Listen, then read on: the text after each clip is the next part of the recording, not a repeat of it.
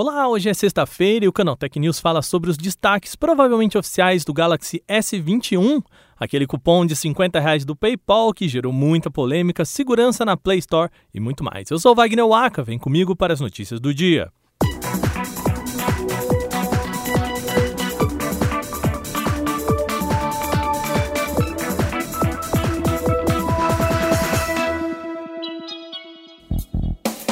Faltando poucos dias para o anúncio oficial, o Galaxy S21 FE teve mais detalhes revelados depois de tantos vazamentos. Segundo uma publicação do site alemão WinFuture, as imagens confirmam o design inspirado no Galaxy S21 convencional, oferecendo o mesmo módulo de câmeras com três lentes, painel frontal com entalhe no alto da tela e bordas quase simétricas. As renderizações de alta qualidade obtidas diretamente do banco de dados da Samsung, de acordo com o site, confirmam novamente as quatro opções de cores: preto, branco, roxo, lavanda e verde oliva. De acordo com o site, o aparelho terá preço inicial de 749 euros, o que equivale a aproximadamente R$ 4.800 na conversão direta e sem impostos. Isso na versão de 6 GB de RAM e 128 de espaço para armazenamento interno. Com o anúncio global previsto para o dia 4 de janeiro, o smartphone deve ser lançado no Brasil nas semanas seguintes. Nesta quinta-feira, a internet foi a loucura com um cupom de 50 reais distribuído pelo PayPal. No anúncio era só clicar em um link com uma conta ativa e pronto, o desconto seria aplicado em qualquer compra com valor total a partir de 51 reais. A festa, porém, durou poucas horas, já que no mesmo dia, usuários relataram que o valor promocional foi retirado das carteiras digitais sem qualquer aviso. A medida pegou muita gente de surpresa, já que quando o voucher era resgatado, o usuário era informado de que poderia utilizá-lo até o dia 31 de dezembro. Embora pareça que o PayPal tenha puxado o tapete de todo mundo sem autorização, tudo está lá no acordo com os termos de condições da promoção, tá? Lá a plataforma explica que poderia sim haver alteração a qualquer momento e sem aviso prévio. Não dá para saber ainda o que realmente aconteceu, mas suspeita-se que a motivação tenha sido causada por violação generalizada de usuários mal intencionados que estavam resgatando valor em múltiplas contas. Segundo o PayPal, a empresa encontrou uma falha na campanha e estaria investigando a questão.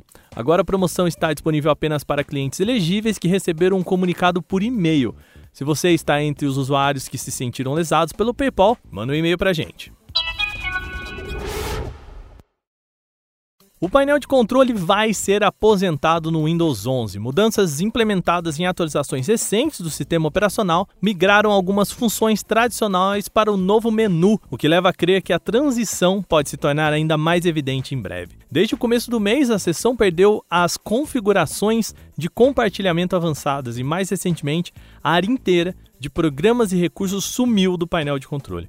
Segundo a Microsoft, essa mudança faz parte de, aspas, um esforço contínuo para levar opções do computador do painel de controle para o app de configurações, fecha aspas, e que essa transição não significa perda de nenhuma função. Pesquisadores da empresa de segurança Pradeu revelaram que mais de 500 mil usuários de aparelhos Android baixaram um aplicativo do Google Play Store que infecta os seus dispositivos com o vírus Joker. Segundo o relatório, o aplicativo Color Message, anunciado como um programa que permitia a personalização de mensagens SMS dos aparelhos, quando instalado infectava o dispositivo com a praga digital.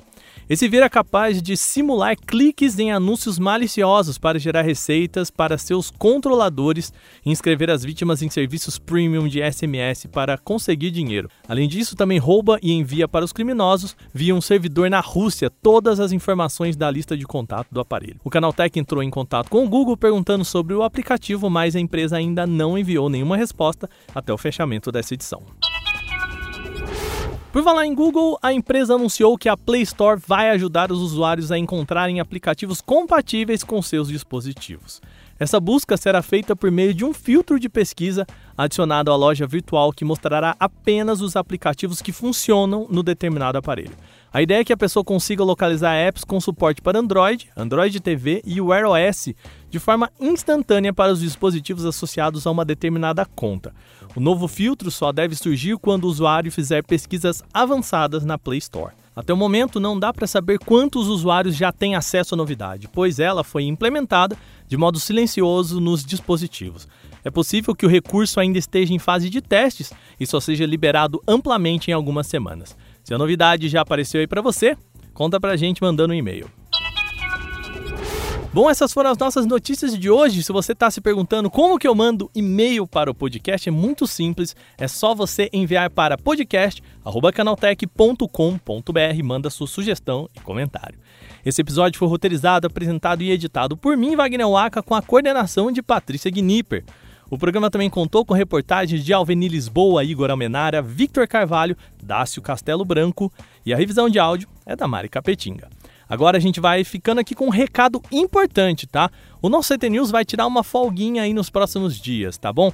Como a gente não tem um noticiário tão forte assim nos últimos dias do ano, a semana que vem e a próxima só tem podcast um dia nas quintas-feiras, tá bom? Ou seja, dia 23 e dia 30 vão ser os dias que a gente volta com o podcast aqui e faz um resumão do que tá rolando nessas duas semanas. Combinado? Então é isso, um bom descanso para vocês. Até semana que vem. Aquele abraço.